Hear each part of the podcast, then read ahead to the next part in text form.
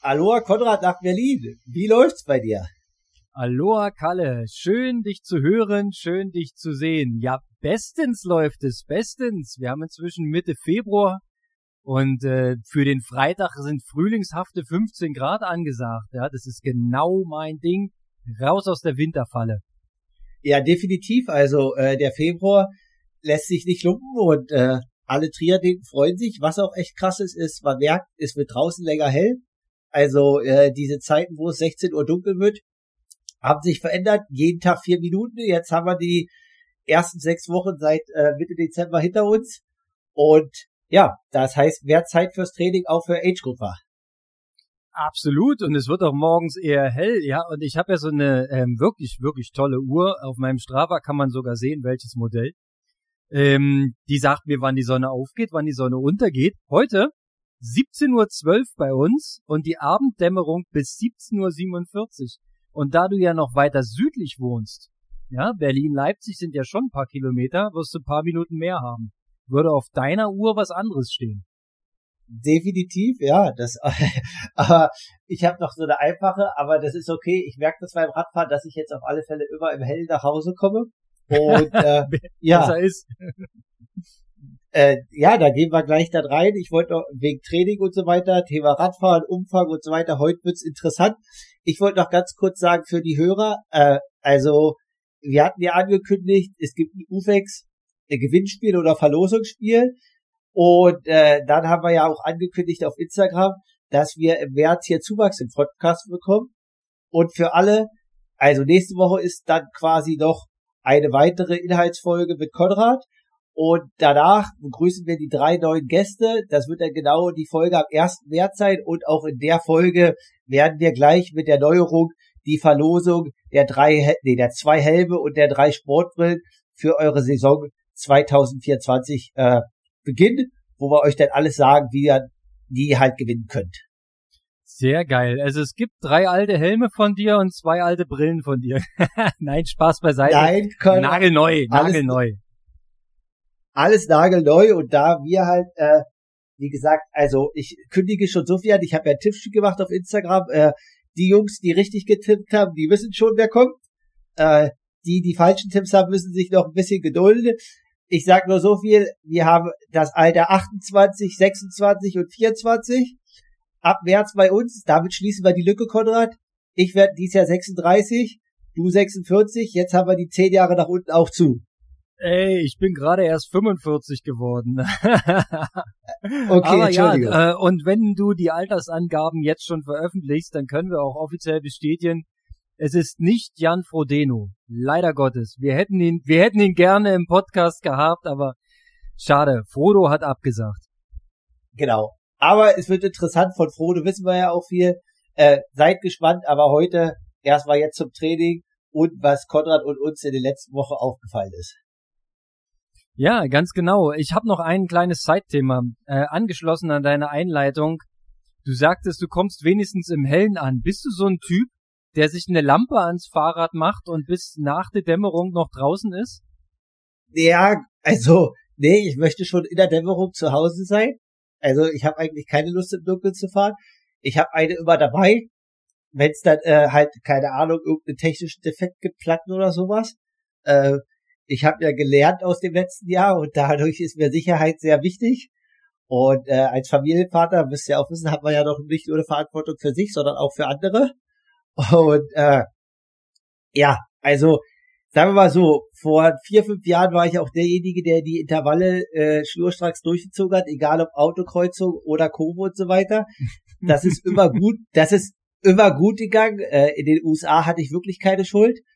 Aber ja, wenn es jetzt acht Minuten Intervalle sind und ich komme halt an eine Kreuzung oder die Ampel ist rot, dann sind es halt nur sieben Minuten vierzig. Das ist mir aktuell relativ egal.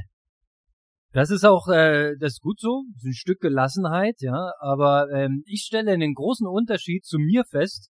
Gut, vielleicht bin ich da ein ganz besonderer Age-Grupper, aber vielleicht geht's auch anderen so.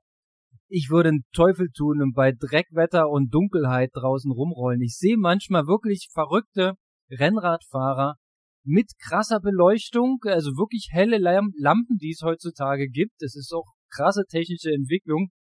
Aber im dunklen Rennradfahren, das schließt sich für mich komplett aus. Genauso wie äh, wenn es Schmuddelwetter ist, wenn so Nieselregen, kalt, einstellige Gradtemperaturen. Boah, Leute, da seht ihr mich lieber auf der Rolle. Ähm, ich weiß nicht, wann ich das letzte Mal draußen Radfahren war, aber es ist schon eine Weile her. Deswegen freue ich mich unheimlich auf den Frühling und dann wieder draußen Radfahren. Da habe ich richtig Motivation, weil ich so lange auf Entzug bin. Definitiv und äh, Thema Motivation, du hast ja auch äh, große Aufgaben, ne? Also äh, Beat Your Number.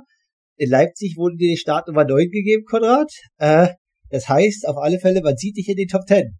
Ich habe das mit Erschrecken festgestellt. Äh, danke und Grüße an Kollege Bemmmann vom Leipziger Triathlon. Ähm, mein lieber Scholli, die Nummer 9 und sogar noch ähm, quasi unterhalb ähm, von Gernot Pörner platziert, äh, der die Nummer 10 dieses Jahr bekommen hat. Der ja im letzten Jahr dort einen sehr, sehr guten Triathlon gemacht mit einer brutalen Radzeit. Ähm, das wird ein hartes Battle um den letzten Platz in der Top 10. Ja, denke ich mal. Ja, mal schauen, wer noch alles ist. Äh, auf alle Fälle Radform. Ich glaube, er ist am Sonntag auch, oder Samstag nur 150 oder 160 gefahren, Konrad. Da hat er bestimmt gut Kilometer voraus dir. Also, ja, ja. er setzt wieder ja, aufs Radfahren. Ja, ich bin ja tatsächlich wirklich im klassischen Age Group Training gefangen. Also bei mir ist Umfang tatsächlich nicht auf der Tagesordnung. Ich schaffe aktuell meine sieben Stunden, manchmal sogar ein bisschen mehr in der Woche, manchmal acht Stunden. Ähm, aber Umfänge so im Sinne eines Long Rides auf dem Bike oder längere Läufe, also das habe ich aktuell noch nicht so drauf, muss ich sagen. Ich versuche es tatsächlich über die Regelmäßigkeit, äh, Trainingshäufigkeit, ja, dass ich so nahezu jeden Tag was mache. Ja, ich glaube, im Januar hatte ich zwei Tage, wo ich mich nicht bewegt habe. Und äh, das ist mein Ding. Also ich merke so, eine Routine kommt rein in den Körper. Er zwickt zwar hier und da, aber die Richtung stimmt. Ja, Routine ist das A und O im Training und äh, dann Umfang und Routine und dann geht's für alle nach vorne. Ja, wie gesagt, äh, mit dem Umfang ist äh, halt Umfang äh, auf meinem Niveau. Umfang auf meinem Niveau ist ja äh, was anderes als Umfang auf deinem. Da haben wir ja auch schon oftmals drüber sinniert dass so diese klassischen Trainingskonzepte äh, mit polarisiert, 90-10 und so weiter, das funktioniert alles bestens, wenn man Profi ist und 30 Stunden die Woche macht. Dann hat man halt die Base über den Umfang. Hast du nur sieben Stunden ja. die Woche, musst du ein bisschen anpassen. Ja, definitiv. Und äh, ja, also wir sprechen ja immer hier aus einer Anführungsstriche also einmal Profi-Perspektive und dann natürlich äh, sechs, sieben Stunden Training, die du machst, aber du hast ja auch einen Leistungssport-Background. Äh, dementsprechend ist da auch schon viel Wissen da und so weiter und du hast ja auch die Routinen von früher als Kind drinne, immer raus, immer Sport machen, in die Schwimmhalle, was auch immer. Aber viele, die erst so ein bisschen mit Triathlon anfangen, äh, denen fehlt auch diese, diese Routine quasi vier, fünf Mal die Woche halt irgendwie aktiv zu sein oder Sport zu machen. Und äh, dementsprechend muss man bei denen halt auch schauen, wie man das halt am besten hinkriegt, dies halt äh, einzupflegen. So, jetzt warst du leider kurz weg. Äh, ähm, ich habe gehört, viele, die mit Triathlon anfangen. Ab da musst du mir mal nochmal zusammenfassen. Okay, ja, dieses Thema Routine, dass das für dich oder für mich eine Gewohnheit ist, aber dass viele, die halt jetzt erstmal mit Ausdauersport anfangen, für die ist das halt komplett neu, in diese Routine zu kommen, viermal die Woche oder fünfmal irgendwie sportlich aktiv zu sein. Definitiv, das ist auch die größte Herausforderung, dass du da eine äh, Regelmäßigkeit reinkriegst. Und das ist ja, wie wir wissen, der Schlüssel zum Erfolg, vor allem im Ausdauersport. Du, die eine Einheit, die macht dich nicht fit. Ja, du kannst einmal ein super Training abreißen, aber wenn du danach äh, die nächsten zwei, drei Wochen rumschlenderst und wenig machst, dann ist der Effekt nicht nachhaltig. Ja, also das ist tatsächlich so. Also lieber nicht ganz so spektakulär und dafür regelmäßig trainieren. Definitiv, aber es hat auch Side-Effects im Leben. Also ich habe ja das irgendwie in Social Media äh, angekündigt oder ja, es werden wahrscheinlich wenige mitbekommen haben, dass ich ja jetzt in der Schweiz auch den einen oder anderen Amateur bei Martin Kasten coach und da habe ich genau so ein komplett in Anführungsstrichen Newbie und der sagt mir jetzt aber nach fünf Wochen, endlich schläft er mal wieder durch, ist nicht die ganze Nacht unruhig und so weiter. Also Ausdauersport hat auch Auswirkungen aufs gesamte Leben. Definitiv. Und äh, na klar, also Auswirkungen auf den Schlaf kann ich auch ähm, berichten, seitdem ich das äh, sehr regelmäßig durch diese Uhr äh, tracke. Ähm, und dadurch hat man auch viel mehr Sensibilität für das Thema Schlafen. Das ist echt krass. Es ist abhängig davon, wann dein Training stattfindet und mit welcher Intensität es stattfindet, ob du gut schläfst, ob du eine vernünftige äh, Schlafzonenverteilung hast oder ob du halt auch mal schlecht schläfst. Also ich kann dir sagen, Intervalle am Abend sind jetzt nicht unbedingt die wärmste Empfehlung. Definitiv. Also äh, und ich muss dich auch kritisieren. Also ich muss jetzt auch mal raus aus diesem Rhythmus. Äh, also gestern Abend halt irgendwie von 19.30 bis 21 Uhr schwimmen ist nicht gut. Ja, das habe ich auch gesehen. Du gehst ja sehr, sehr fleißig schwimmen und immer spät abends, ne? Also äh, das ist halt wahrscheinlich die Trainingszeit und dann machst du ja auch immer relative Umfangsbretter, so immer so um die roundabout fünf Kilometer. Ähm, da bist du spät zu Hause, spät im Bett und wenn man den Körper halt abends noch gefordert hat, dann braucht man halt ein paar Minuten, ein paar halbe Stunden, um entsprechend runterzufahren. Ne? Du musst ja erst noch versorgen, essen, trinken, ja, und wenn du im Schwimmbad warst, musst du ja auch duschen und abtrocknen. Das hilft ja nicht. Musst du ja machen. Und dann nach Hause fahren. Ja, wann, wann bist du da im Bett nach so einer Schwimmsession? Naja, ich versuche trotzdem irgendwie äh, halb elf im Bett zu sein, aber ich würde gern halt ein bisschen früher. Aber äh, die Gründe dafür sind, äh, also keine Ahnung, entweder haben wir so viel Podcast-Hörer oder Triathlon ist jetzt all around. Früher war die Grünauer Welle so ein Geheimtipp. Also Sportwatt an der Elster brauchst du halt eigentlich gar nicht mehr gehen. Da hast du halt über 15 Watt auf der Bahn gefühlt. Äh, also ist jetzt nicht negativ. Erstmal ist es ja cool, dass die Leute Sport machen. Egal in welchem Leistungsniveau, ne? Das muss man erstmal so sagen und so weiter. Äh, so, und ja, aber auch in der Grünauer Welle weiß ich, dass es, also im Sommer wird es wieder so sein, dass es Zeiten gab, da war es halt zu zweit auf der 25 Meter Bahn. Gestern waren wir halt auch zu fünft oder sechst. Ähm, und auch noch bis 21 Uhr. Also sonst, also der Grund, warum ich teilweise so spät gehe, ist halt einfach, dass ich dann halt in Ruhe schwimme. Und äh, ich wünsche mir die Zeit nicht zurück, aber ich sag mal so, in Corona in Bad Lausig, da mhm. waren wir jeden Tag früh um sechs, drei Mann. Das war entspannt, das war richtig cool. Da konntest du richtig in Ruhe arbeiten und was machen. Ja, das war natürlich Premium-Bedingungen. Und um dich mal neidisch zu machen, ich bin ja äh, nach wie vor Mitglied in meinem alten Schwimmverein, in dem ich in der Jugend geschwommen bin, bei Medizin Marzahn hier in Berlin. Und äh, wir haben tatsächlich in der Masters-Abteilung, bin ja Master, ne, muss man ja mal fairerweise einräumen, äh, jeden Wochentag abends eine Schwimmzeit. Also ich könnte sehr, sehr viel öfter schwimmen gehen, wenn mir der Aufwand nicht immer so groß wäre und wenn meine Lust sich verhältnismäßig in Grenzen halten würde und so weiter. Ähm, aber theoretisch, ich habe Top-Bedingungen. Ich könnte da jeden Abend schwimmen gehen. Es ist auch abends, so ab acht. Ähm, aber es ist möglich. Und wir haben Top-Bedingungen. Zwei, drei Mann auf der Bahn, manchmal vier. Ich kann Kurzbahn oder Langbahn schwimmen. Ich kann es mir aussuchen, weil es ist ein geteiltes Becken. Also Besser geht's nicht. Es gibt eigentlich für mich keinerlei Ausreden. Ich müsste es nur machen. Ja, aber du, wie man sieht auf Strava, du bist ja im Schwimmen gut unterwegs, Konrad. Das ist ja jetzt aktuell nicht, sage ich mal, die Baustelle, die als erstes äh, oder wahrscheinlich die größte Priorität hat. Ja, das ist das ist echt krass. Also wenn man so ein so ein Background hat, ähm, ist es krass, wie äh, wie Training wieder anschlägt. Ja, ich habe es jetzt geschafft, im Januar äh, sechs oder siebenmal im Wasser zu sein und jetzt im Februar war ich auch schon dreimal. Das heißt, also für meine Verhältnisse ähm, in anderthalb Monaten zehnmal schwimmen gehen, das ist ein richtiger Knaller. Und ich bin am Montagabend in der Walle geschwommen und das ging richtig voran. Also es ist noch nicht noch nicht da, wo ich es gern hätte, ja, von der Schwimmgeschwindigkeit, aber das Gefühl kommt langsam wieder.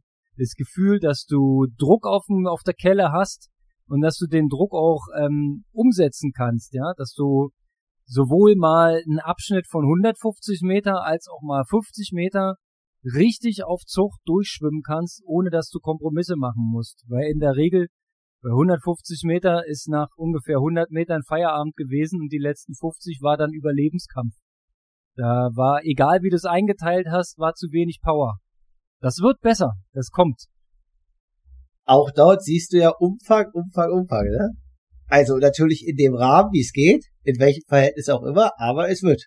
Ja, es ist so krass immer, wenn ich deine Sessions sehe mit 4-7, 5-2 und äh, auch von, von anderen Profiathleten, denen ich auf Strava folge, die schwimmen ja alle so viel. Das ist ja, also für meine Verhältnisse ist das viel. Eine Schwimmeinheit, ähm, die auch aus Intervallen besteht, ähm, großenteils, wenn du die auf fünf Kilometer ziehst, ist es für mich ein richtiger Hammer. Also ich habe aktuell so zweieinhalb bis drei ich hatte auch schon eine Session mal mit dreieinhalb Kilometer, aber da bin ich dann grau wie eine Maus danach. Ne? Das ist auch dann meistens die einzige Session am Tag. Bei dir ist es ja manchmal auch die dritte hinten drauf, ganz entspannt. Das ist schon ein anderes Niveau.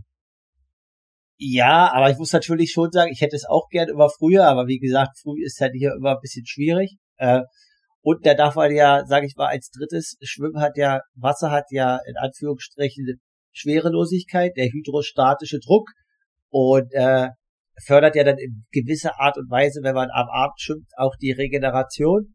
Also äh, nicht so spät, weil Schlaf hatten wir ja gerade, aber ist gar nicht manchmal so schlecht als andere Einheit. Aber äh, man muss da gucken. Also ich glaube, das dividiert sich auch so ein bisschen auseinander in der 70-3 Distanz oder Langdistanz. Also wenn man jetzt zum Beispiel guckt, ich habe neulich einfach nur verfolgt. Also Rasmus Svenningsen hat irgendwie Sonntag seinen Post gemacht, was er an Umfang trainiert hat. Irgendwie 50 Kilometer Lauf letzte Woche, äh, 18 Stunden Rad, 22 Kilometer Schwimmen und äh, auch bei Laura Zimmermann, äh, die ist auch bei dem gleichen Trainer. Das ist, äh, oh, ich sag jetzt nichts, er lebt in Finnland. Ich sag nicht, welche Nation er ist, weil dann ist wieder Halbwissen und ist wieder falsch. Ähm, der trainiert aber auch Ashley Gentle und Josh Amberger.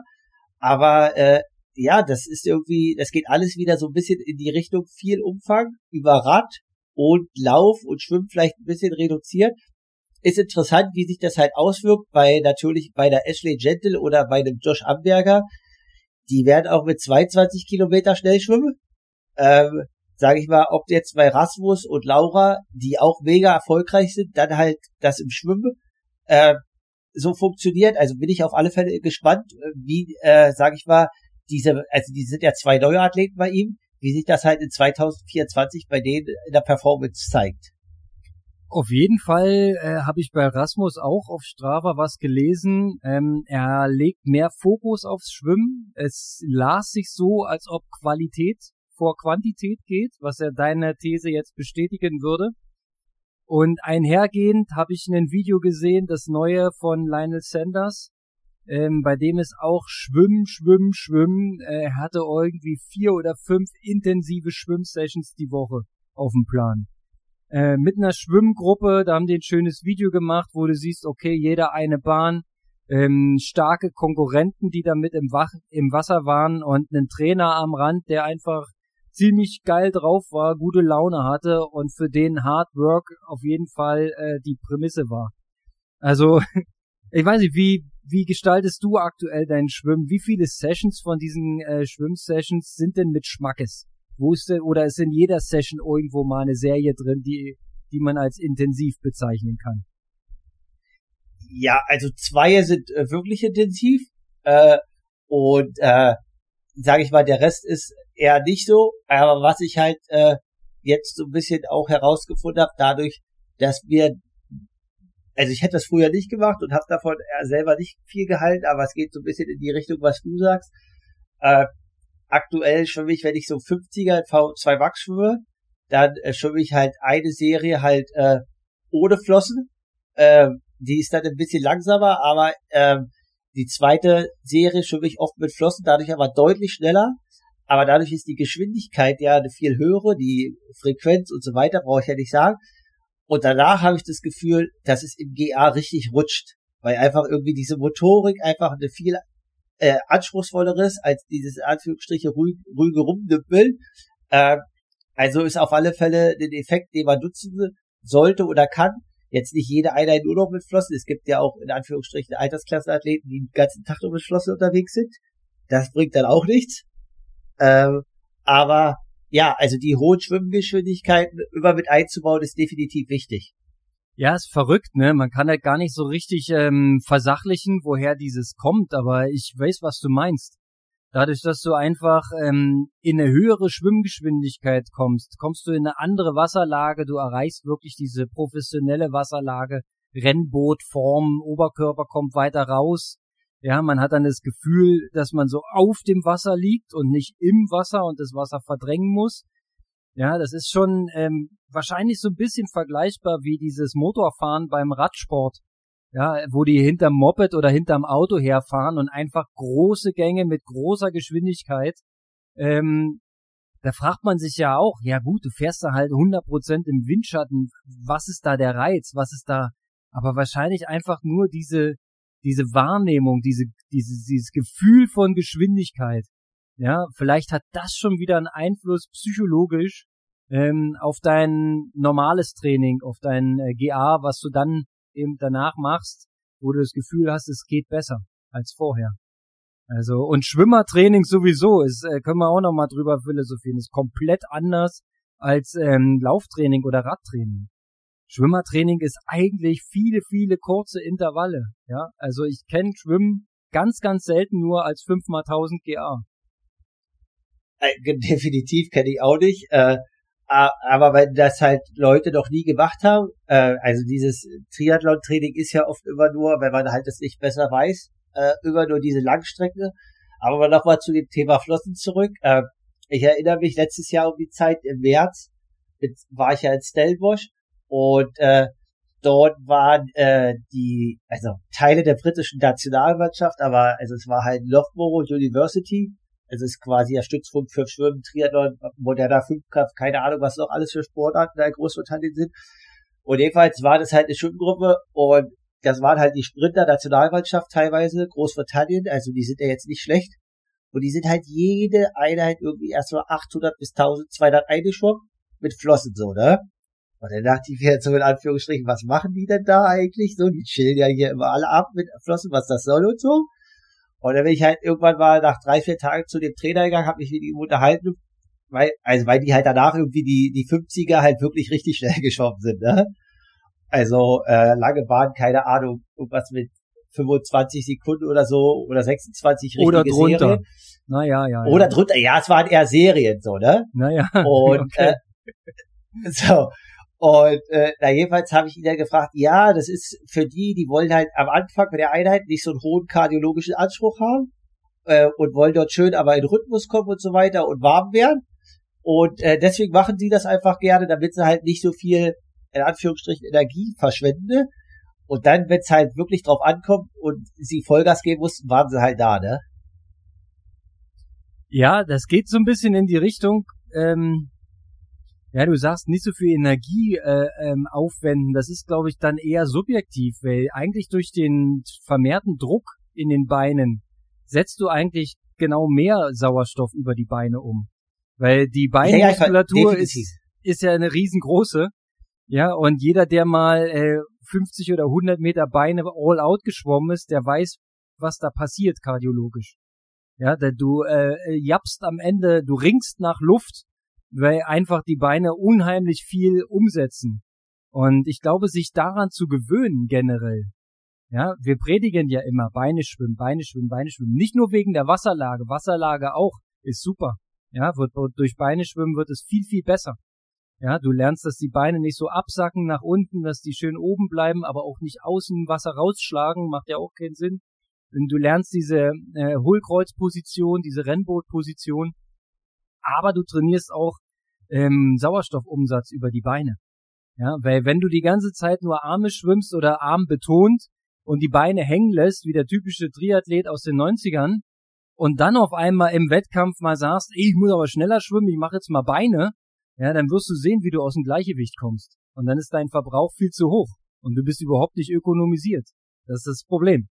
Also, äh, macht alles Sinn aus meiner Sicht. Klar. Ja, definitiv. Aber wir, wir hatten ja heute früh, hatten wir ja mal so ein Zeitpot oder nicht Zeitpot, sondern wollten heute eigentlich mal wieder so ein bisschen themenorientiert sprechen.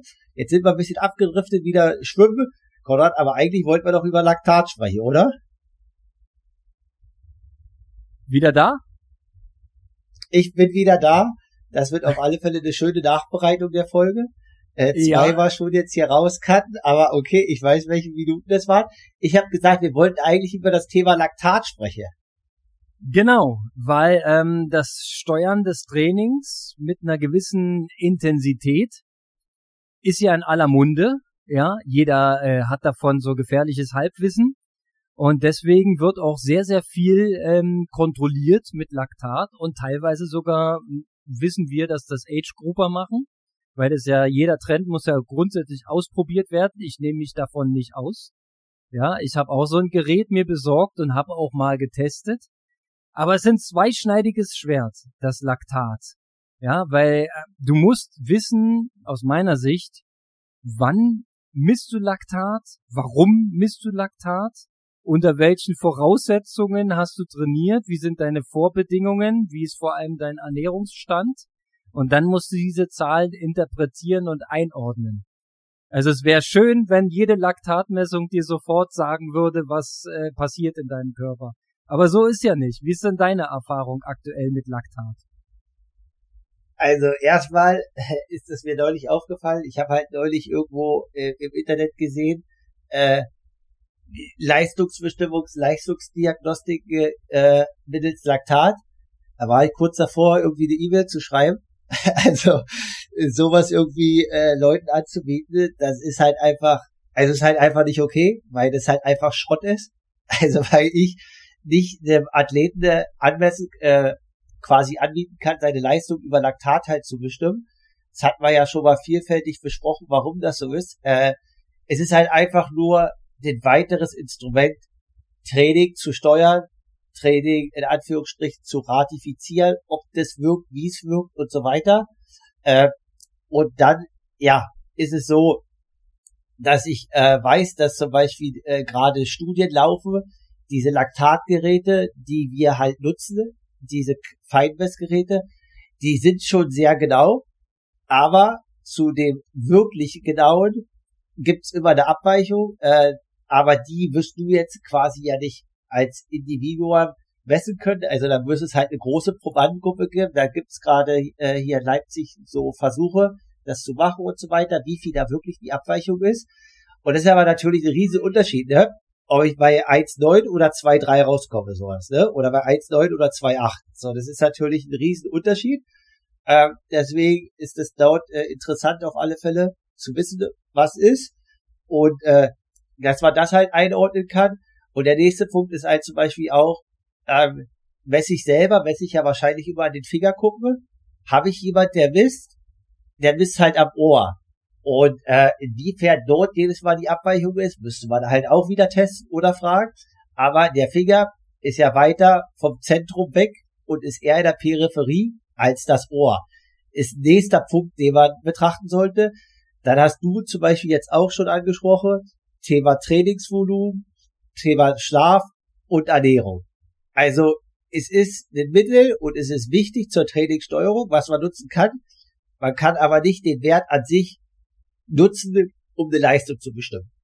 Das ist genau das Problem. Also du musst auf jeden Fall wissen, ähm, Geräteabweichung hin oder her, ähm, Füllstand der Kohlenhydrate, äh, klar, alle, alle Themen, die du gerade angesprochen hast, haben einen Einfluss auf das, was am Ende auf dem Gerät an Zahlen steht. Deswegen ähm, funktionieren so eine Tests niemals in einem einmaligen Verfahren. Also quasi, du machst heute mal einen Test und guckst, wie gut du bist. Das wird nie funktionieren. Sondern es funktioniert nur als Längsschnittanalyse das heißt, du musst dir für dich selbst einen Datensatz erstellen, über mehrere Wochen und Monate bestimmte standardisierte Messungen vornehmen, wo du alle Faktoren immer möglichst gleich hältst. Ja, quasi Laborbedingungen. Ernährung, Trainingszustand, wie viel am Vortag trainiert, wie ist das Klima und äh, Sportart muss natürlich auch die gleiche sein. Der Messort, Ohr- oder Fingerkuppe muss auch standardisiert sein. Nur dann sagen dir diese Zahlen überhaupt irgendwas. Ja, und dann muss man natürlich auch noch einordnen, ist man ein Profi ähm, und trainiert 30 Stunden die Woche oder ist man denn Amateur und trainiert sieben Stunden die Woche? Ja, das hat natürlich auf deine gesamte ähm, Stoffwechselsituation ganz einen Impact. Da sind wir wieder bei dem Umfang, der dann am Ende natürlich auch ganz andere Zahlen generiert. Weil ein Mythos ist ja, dass es feste Laktatschwellen gibt. Der Mythos ist äh, sehr, sehr alt, geht auf eine Studie von äh, Professor oder Dr. Marder zurück. Ich glaube, der war da schon Professor. Ähm, der halt im Mittel in seiner Analyse auf eine anaerobe Schwelle von 4 Millimol Laktat kam. Aber dieses im Mittel impliziert ja schon, dass es ein Durchschnittswert ist. Und das ist halt eine sehr, sehr individuelle Sache. Das ist von jedem Menschen äh, eine unterschiedliche Zahl. Ja, und es beschreibt ja eigentlich nur den Zustand, in dem maximalen Leistungsbereich, wo die Laktatanhäufung und der Laktatabbau gerade noch im Gleichgewicht sich befinden. Das kann aber auch bei 2,5 Millimol sein. Bei einem hochökonomisierten Marathonläufer zum Beispiel. Ja, das kann aber auch bei 6 Millimol sein. Ja, bei einem eher sprintorientierten Radsportler. Ja, das ist halt eine ganz, ganz individuelle Geschichte und hängt von so vielen Faktoren ab. Von daher das einfache Messen, ich stech mir mal einen Finger und da steht drei Millimol, super, ich habe richtig trainiert. Also so einfach ist es leider nicht. Nee, und was du gerade sagst, diese, diese Schwellen und so weiter, also was ich jetzt ja auch bei mir im Training sehe, die verschieben sich natürlich auch mit deinem Training. Also das ist ja auch die Zielstellung, dass die sich verschieben, aber diese quasi in Anführungsstrichen zwei oder fiktive vier Millimol Schwelle, die verschieben sich ja quasi über David, was du trainierst. Und äh, also, wenn du es halt wirklich richtig, also da jedes Mal müsstest du halt die Sauerstoffaufnahme noch dabei haben, um wirklich eine Leistung halt zu bestimmen. Ne? Aber das ist ja halt nicht möglich. Ähm, ja, also es soll ja teilweise möglich sein mit dem äh, mit verschiedenen Geräten. Ob die so genau sind, äh, stelle ich hier mal in Frage. Also ich habe da auch äh, einige Kritiken zugehört. Ja, du spielst sicherlich an auf die Nor Norweger, ja, die auch ihre mobilen Atemmessgeräte immer dabei haben, was sie im Schwimmen nutzen, was sie im Laufen nutzen und quasi direkt nach der Session einmal da durchatmen, um zu gucken, wie das Verhältnis von aufgenommenem Sauerstoff und abgeatmeten Kohlendioxid ist, ähm, um da quasi Quotienten zu berechnen um der Sache eben auf die Schliche zu kommen. Aber das ist alles immer ähm, bei, bei denen im Team ein kleiner Mosaikstein. Ja, das, das nehmen die zu einem Laktatprofil dazu, das nehmen die in ihre Datenbasis rein, die sie die letzten 10, 12 Jahre aufgebaut haben. Ähm, das ist natürlich eine Sache, bei, bei einmaliger Anwendung wird ja auch dieser VO2 Master wird dir nichts bringen, ja, dir persönlich, weil du dann erstmal interpretieren musst. Dann, das ist halt das, äh, das Thema in der Wissenschaft, ne? Im Längsschnitt kannst du Veränderungen sehen. Und äh, ich habe auch im Studium die Gelegenheit gehabt, äh, in Sachen Leistungsdiagnostik viel rum zu ex äh, experimentieren. Ich habe da äh, meine damalige Abschlussarbeit drüber gesch geschrieben und habe auch selber ziemlich viele Leistungsdiagnostiken da auf dem Rad gemacht. Immer standardisiertes Verfahren, professionelles Laktatmessgerät und mit Spiro immer, dass man auch den respiratorischen Quotienten immer anschauen konnte und so quasi eine zweite Ebene hatte, um irgendwelche Schwellenwerte zu bestimmen. Noch dazu haben wir äh, im Studium, glaube ich, an die, an die ein Dutzend Schwellenkonzepte kennengelernt, wie du individuelle Schwellenwerte berechnen kannst. Da ging es um irgendwelche Steigungswinkel in den Funktionen, die du dann zurückgerechnet hast oder die, der Laktatabbau, der ja in der Diagnostik in der Regel auch gemessen wird auf äh, eine Minute, drei Minuten, fünf Minuten nach Abbruch. Ja, da konntest du auch Rückschlüsse. Also es ist wahnsinnig vielfältig. Und ich habe mir einmal den Spaß erlaubt und habe mal eine Diagnostik gemacht an mir selber, indem ich äh, äh, als Vorbereitung drei ordentlich mit Nutella bestrichene weiße Brötchen gefrühstückt habe. Und einmal habe ich eine Diagnostik gemacht, nüchtern, wo ich einfach gar nicht gefrühstückt habe und auch am Vortag ordentlich trainiert habe. Quasi dieses Kohlenhydrat verarmt, ja, ähm, nicht frisch aufgetan und äh, der Blutzuckerspiegel niedrig. Das war das eine. Da hatte ich schon mal einen Laktatwert in Ruhe von 0,7. Da weißt du dann schon mal Bescheid, wird ein guter Tag heute. Und äh, nach meinem Nutella-Frühstück bin ich mit 1,8 Millimol reingegangen in den Test. Laktat. Ja, schon allein durchs Hinlaufen zum Ergometer. Also das ist so äh, der Unterschied, ne? Und natürlich, die kohlenhydratverarmte Testung hat bei mir einen Rekordschwellenwert ausgeworfen. Mann, war ich auf einmal fit, obwohl ich eigentlich total platt war. Ja, das Problem ist, äh, wir haben die Diagnostik gemacht, ähm, das war das alte Konzept vom Bund Deutscher Radfahrer, drei Minuten Schwellen, 50 Watt Steigerung, fängst mit 100 Watt an. Ja, so dann hast du da deine Stufen, die Stufen sind relativ groß, ähm, ja, die Sprünge sind relativ groß, hat zur Folge, dass auch der Abbruch relativ abrupt kommt. Ja, was du eigentlich begleitend dazu gebraucht hättest, wäre ein kurzer Rampentest, um wirklich die maximale Sauerstoffaufnahme noch zu ermitteln.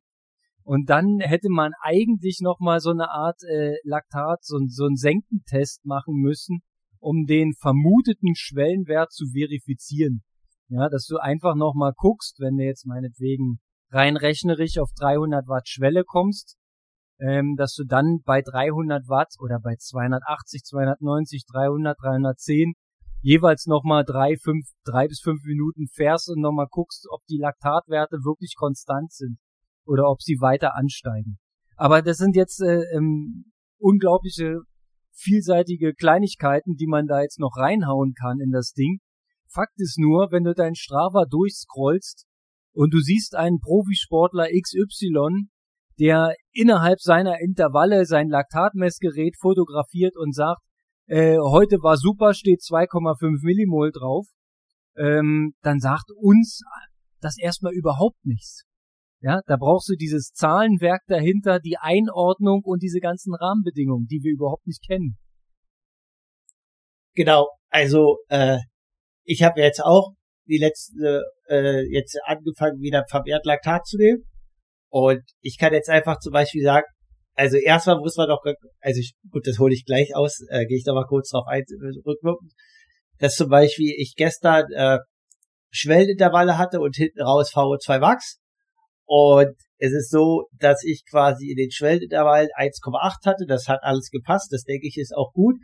Hinten raus habe ich VO2 Max Intervalle gemacht, habe ich am Ende eine 4,4, habe ich aber wahrscheinlich so 10 Sekunden, 12 Sekunden länger gebraucht bei der Messung. Also machen wir mal einfach plus eins. Also einfach nur, Messdauer ist auch mega wichtig, wie schnell du halt misst, weil wenn du halt fit bist, baut Laktat mega schnell ab. Also vor allen Dingen in den Hodenbereichen. Also denke ich, sage ich mal, einfach eher bei 5,4. Und dann war es so, dass ich am Sonntag noch eine 25 gelaufen bin, äh, äh, auch mit ein bisschen Tempo-Sache. Und ich habe halt gestern die Vorermüdung noch gespürt.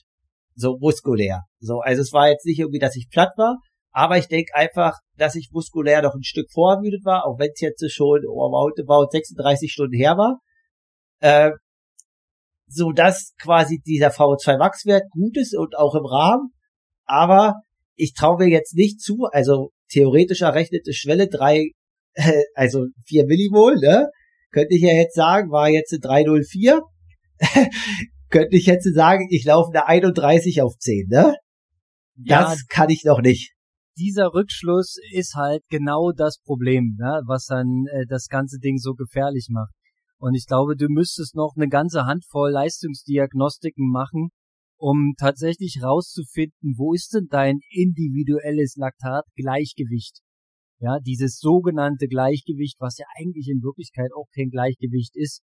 Ja, man redet davon, Laktatanhäufung und Laktatabbau, ähm, die befinden sich ja auch an niedrigeren Intensitäten so in so einer Art Gleichgewicht. Ja, wenn du zum Beispiel bei 1,8 Millimol unterwegs bist, ist es ja auch so eine Art Gleichgewicht mit Aufbau und Abbau. Es geht bloß um das allerhöchste Gleichgewicht. Der höchstmögliche, intensivste Reiz, bevor das System komplett kippt. Ja, bevor es äh, der anaerobe Anteil so groß ist, der Laktat anhäufende Anteil ist nicht unbedingt der anaerobe, das war falsch, ähm, dass, dass der Laktatspiegel dann signifikant ansteigt in einer bestimmten Zeiteinheit. Ich glaube, die, die Regel sagt, innerhalb von drei Minuten sollte nicht mehr als 0,5 Millimol Laktat dazukommen. Dann ist es gerade noch so ein Gleichgewicht. Aber siehst du, allein da ist es ja schon mega schwammig zu definieren. So, und jetzt ist die Frage, bist du eher so der Typ, der sein maximales Laktat Steady State, sein maximales Gleichgewicht bei 3 Millimol Laktat hat oder bei 3,5 oder doch bei 4 oder doch bei 4,5?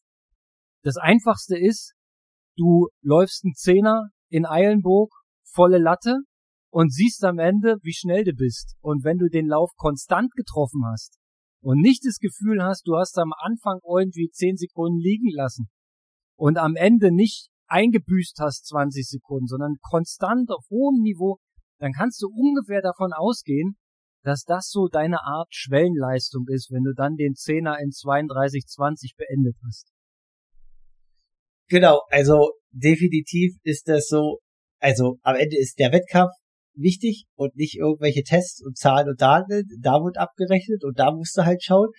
Und äh, ja, wir haben jetzt hier quasi, sag ich mal, 15 Minuten, 20 Minuten drüber gesprochen, wie das alles einzuordnen ist und was auch immer. Aber man muss natürlich sagen, deswegen, äh, ja, empfiehlt sich halt einfach, wenn man halt wirklich damit arbeiten will, also wenn man dafür die Zeit hat, kann man sich dort gerne einlesen und so weiter. Aber ich glaube halt auch viele Altersklassenathleten äh, wollen das gerne. Aber wie du halt sagst, es ist so vielschichtig. Äh, Deswegen gibt es Trainer, deswegen gibt es Trainingswissenschaftler, äh, die sich halt den ganzen Tag damit beschäftigen. Und äh, so wie es in anderen Bereichen halt Experten gibt, ist es dann halt auch manchmal sinnvoll, da sich eventuell Unterstützung zu suchen, wenn man das halt möchte, weil das teilweise für jemand selber, der halt Bock hat, Triathlon zu machen, äh, wie du jetzt Familienvater ist, Vollzeitjob, du hast natürlich Sportwissenschaft studiert, deswegen hast du den Background und das Wissen, aber jemand, keine Ahnung, der BWL studiert hat, trotzdem Bock hat, im Triathlon Gas zu geben, der muss ja jetzt nicht doch nebenbei ein Sportwissenschaftsstudium machen. Ist wohl richtig. Also die Kernfrage und für mich persönlich das Allerwichtigste ist immer, wenn ich so eine Messung mache, was mache ich denn mit dem Ergebnis? Warum habe ich denn getestet und was war meine Erwartung und was mache ich mit der Zahl? Wir können ja bei deinem Beispiel mal bleiben, ja. Du hast ähm, Intervalle ähm, gemacht in einem in einem Tempobereich, wie, wo du 1,8 Millimol am Ende gemessen hast. Was war das für dich für ein Tempobereich? Also und was was sagt dir diese Messung? Also erstmal ist die Intervallform war jetzt äh, nur eine Dauer von Minute 20, 400 Meter. So, das ist schon relativ kurz, natürlich nur mit 45 Sekunden Pause. Dadurch heißt natürlich, dass der Abbau in 45 Sekunden auch jetzt nicht riesig hoch ist. Ne? Also wenn das jetzt, äh, sage ich mal, schon in eine anaerobe, Richtung gehen würde, dann hätte äh, reichen 45 Sekunden äh, mit Hoch- und Runterfahren auf dem Laufband nicht aus, um das halt vollständig abzubauen. Daher ist es schon in Anführungsstrichen dieser Steady State äh, unter zwei Millimol, wovon du halt sprichst, äh, Thema Messgerät, Genauigkeit blende ich jetzt aus. Und äh, also das Ziel dieser Einheit war quasi unterschwellig unter zwei Millimol die 400er zu laufen in diesem Tempobereich. Nächstes Thema, welchen Schuh läuft der Läufer? Das ist auch absolut genau. heute die, nicht mehr wegzudenken. Die Ökonomie-Frage kommt dazu. Na klar.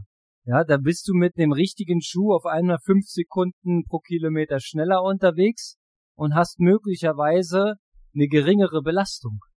Ja, also na klar, das ist natürlich auch das gilt es zu standardisieren, wenn man so eine Tests macht. Ja, du solltest möglichst immer die gleichen Voraussetzungen schaffen, um dann im Längsschnitt diese Werte miteinander vergleichen zu können, um am Ende für dich zu definieren, das Training hat einen Effekt gehabt, den ich als positiv bewerten kann. Weil das ist ja das, was du kontrollierst am Ende.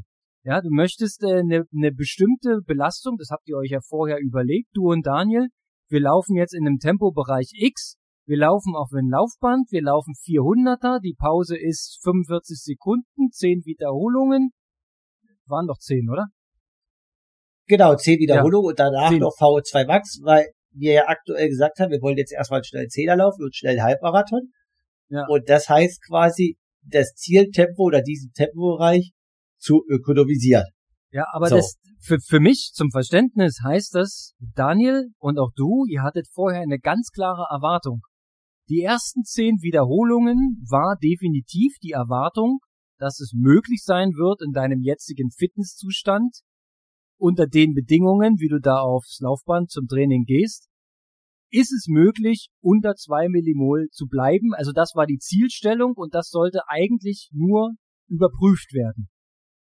Richtig. Also wer ist es nicht und das ist die Zielstellung der Einheit und das wird überprüft, ob genau. das der aktuelle Tempobereich ist, ob das Niveau ist äh, oder ob man eventuell ein Stück langsamer laufen muss. Genau. Und dann kam der zweite Teil der Session. Das Tempo wurde drastisch erhöht. Wir nähern uns einem VO2 Max Tempo an. Äh, du hast dann nochmal äh, x Wiederholungen gemacht und nach der letzten Wiederholung nochmal nachkontrolliert. Mit dem Ergebnis, der Laktatwert war deutlich höher und das war auch so erwartet. Also auch eine Bestätigung der Erwartung. Ja, und da ist aber wichtig bei VO2 Max, wir wollen ja nicht zu sehr als Anaerobe kommen, weil genau. dann wären wir halt zu Laktazid. Also jetzt, dass da eine 12 steht, das ist zwar bei einem All-Out-Test gut. Ich habe neulich bei einem Triathlon-Profi, der eine Dopingsperre hat, äh, einen neuen Rekordwert gesehen. Da stand 19,8 auf dem Gerät. Das fand ich schon krass.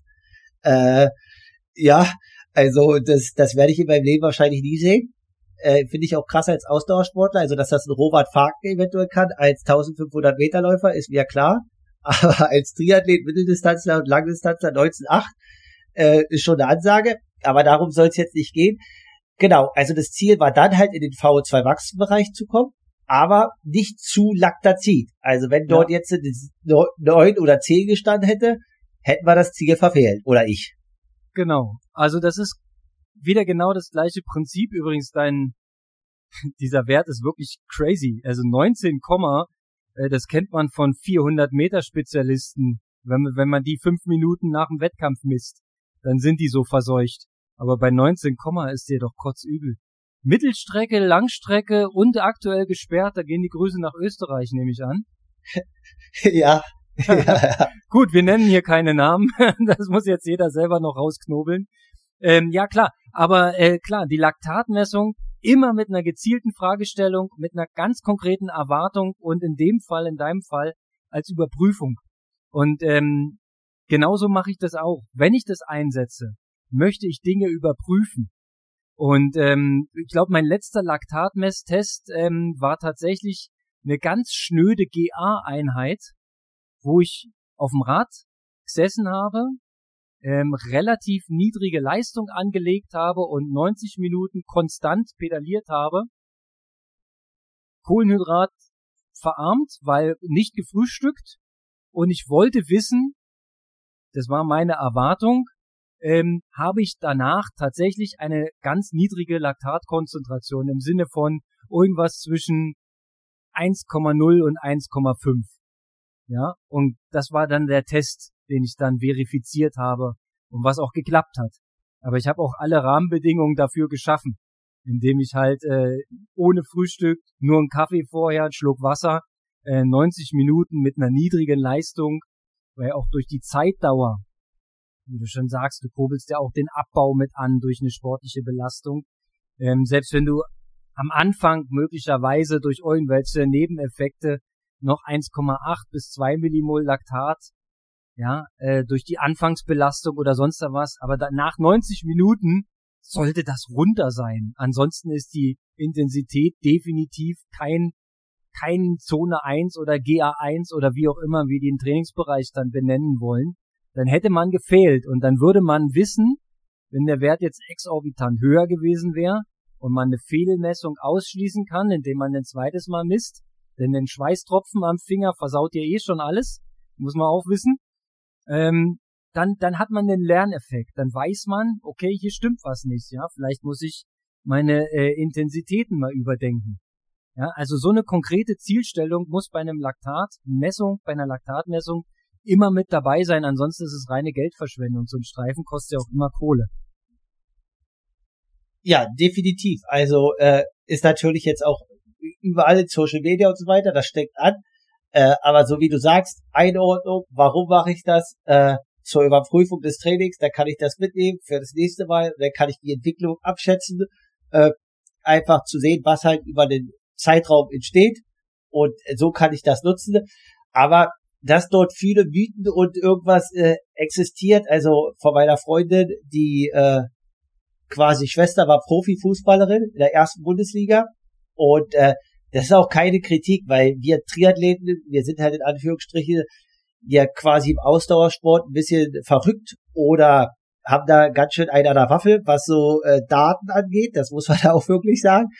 Aber wenn man halt mit denen über Laktat redet, die machen halt ihre, ihre Stufentests dort und dann frage ich die halt so und dann sagen die mir halt immer, also aus der Vergangenheit, was war wichtig? Und dann heißt es halt, ja, wichtig war immer einen hohen Laktatwert zu, zu sagen. Und dann, dann, dann versuche ich das immer irgendwie, ich habe das auch mit dem aktuellen Fußballer besprochen, der in der Regionalliga spielt, äh, da auch einen Vertrag hat, den versuchen, dass das halt eigentlich totaler Schwachsinn ist, aber das ist für die halt komplett unwichtig. Ne? Die laufen da einmal ihren Test alle jedes halbe Jahr und dann äh, machen die das und aber so detailliert, wie wieder jeder jetzt drauf rein, spielt das halt eigentlich keine Rolle für die. Äh, und für die geht's wahrscheinlich nicht darum, ihre Ausdauerleistung äh, zu verbessern, sondern einfach Fußball zu spielen. Aber dass dort viele Mythen und viel Halbwissen existiert, ist definitiv klar. Ja, naja, die Annahme kann natürlich sein, hoher Laktatwert bedeutet hohe Endgeschwindigkeit, bedeutet, ich kann mich quälen, ja, ich kann auch den, den 37. Sprint in dem Spiel immer noch über 6, 7, 8 Sekunden aufrecht halten ja, weil ich so eine unglaubliche Pufferkapazität habe, kann man sich schon so ein bisschen herreden, aber na klar, man muss viel mehr, äh, viel mehr Faktoren beobachten und äh, analysieren als rein den Laktatwert, der ja auch tatsächlich genetisch bedingt völlig unterschiedlich ist zwischen einzelnen Menschen. Ja, also das ist nicht jeder hat die gleiche Kapazität und kann die gleiche äh, Konzentration anhäufen in seinem Körper. Ähnlicher Mythos ist ja das mit der maximalen Sauerstoffaufnahme, die VO2 Max. Ja, welchen Wert äh, erreicht man da, ja, und, und wie kommt dieser Wert zustande? Kann mich erinnern an die äh, Chemnitzer Zeit, da hatten wir Kontakt zu Eisschnellläuferin.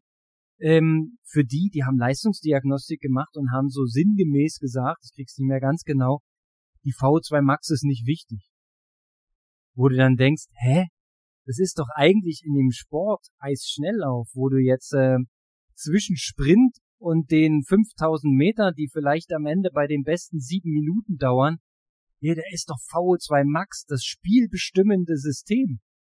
Ja, das ist doch genau das, worum es geht, wenn du eine Belastungsdauer zwischen drei und sieben Minuten im maximalen Bereich, das ist, natürlich ist das VO2 Max eigentlich müsste man alles darauf auslegen. Aber das waren halt so ein, so ein Verständnisthemen, äh, ne? wo du dann sagst, okay, vielleicht war auch damals die Wissenschaft noch nicht so weit. Das war Anfang der Nullerjahre, ist ja alles schon wieder 20 Jahre her. Ja, also definitiv. Und äh, jetzt müssen wir auch zum Ende kommen gleich. Aber weil du sagst, wo war die Wissenschaft? Ich habe mich deutlich mit dem Trainer hier unterhalten, der die Läufer trainiert so. Äh, am Samstag, als ich auch eine Intervalleinheit gemacht habe auf der Wade und meinte so, oh, das sind so 16-Jährige, wenn du jetzt so einfach zehn Jahre zurückblickst, sind die denn eigentlich fitter? So, und dann sagt er, ja, die Zeiten sind schon besser. Und dann sage ich so, naja, und was denkst du, woran es liegt? Ja, ja, äh, die trainieren halt einfach nicht mehr so viel Scheiße, ne? In Anführungsstrichen. Ja, das kann durchaus sein. Mehr Struktur, mehr Know-how, aber auch die Schuhe, weil es hat sich ja auch schon bis zu den Bahnsportlern durchgesetzt, der Carbon-Schuh. Auch im Spike. Also äh, kann auch ein Faktor sein. Ja, ich weiß nicht, wie viel das wirklich ausmacht bei 800 oder 1500 Meter. ähm, wird man jetzt erst im, im Längsschnitt sehen, ne, ob die Zeiten wirklich besser werden. Ich glaube, die, die 1500 Meter Zeiten sind jetzt nicht eklatant besser geworden in der Spitze. Ja, definitiv. Also Olympia wird auf alle Fälle spannend. Äh, die Marken werden sich nicht lumpen lassen und hoffen da wahrscheinlich schon auf neue Bestleistung. Ich, was auch immer deine Antwort war, ich höre sie mir im Podcast an. Wir hatten wieder einen kleinen Verbindungsausfall. Oh, jetzt haben wir schon wieder einen. Naja, also irgendwie ist es heute ein bisschen eine Challenge, äh, die Verbindung von Berlin nach Leipzig. Wahrscheinlich wird wieder dra äh, gebaut und wir sind nicht ganz so gut connected heute. Ähm, Kalle, aber im Wesentlichen haben wir es rund gemacht. Äh, es ist eine Wissenschaft. Das heißt ja nicht umsonst Sport, Wissenschaft. Richtig. Und äh, trotzdem wichtig ist der Spaß dabei, bisschen Wissenschaft, also vielleicht ein bisschen mehr für den einen oder anderen. Und äh, so wird man besser. Genau. Und äh, für alle, die äh, auf Laktatmessung stehen, fröhliches Fingerpieksen äh, ist ja auch was Geiles, ne? Sich selbst mal einen Finger stechen, tut ein bisschen weh, blutet, spektakulär. Ist Action im Sport bei uns. Ja, und tut auch danach weh. Also ist dann auch der Nacht oder so. Also die Fingerkuppe tut dann schon weh und ist unangenehm. Keine Ahnung, äh, wie, wie Gustav und Christian. Also die müssen eigentlich schon blau anlaufen. ja.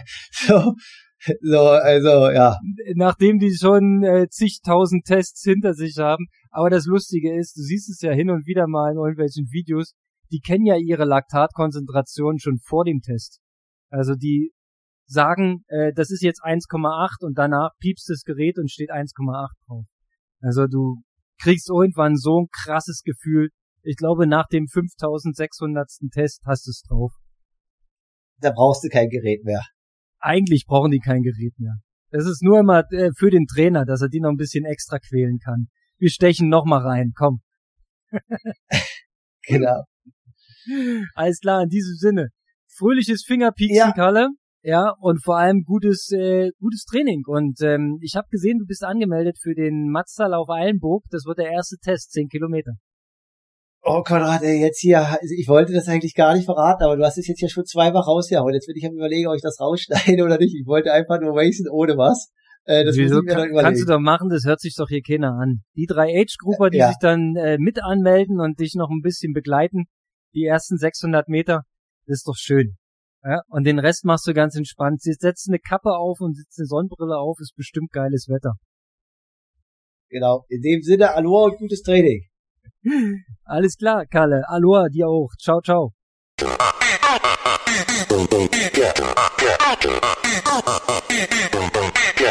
Yeah.